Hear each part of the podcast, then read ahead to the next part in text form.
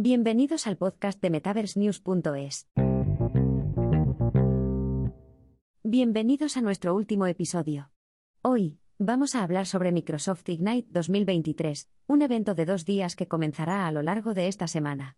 Microsoft presentará allí las últimas innovaciones en su portafolio de productos. Una parte emocionante de estos desarrollos son las mejoras en la realidad mixta, RM, y las iniciativas del metaveruso industrial. Microsoft ha estado actualizando discretamente su plataforma de realidad mixta, lo que sugiere que pueden tener algunos anuncios emocionantes preparados para Ignite 2023.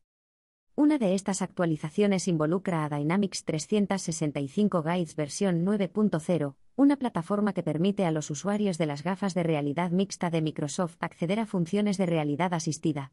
La actualización permite a un dispositivo HoloLens 2 construir un modelo 3D del entorno de un usuario, mejorando la precisión en la colocación de aplicaciones y objetos digitales. Esta actualización apunta a una serie de casos de uso innovadores antes de su debut en el metaverse industrial de 2024 de Microsoft.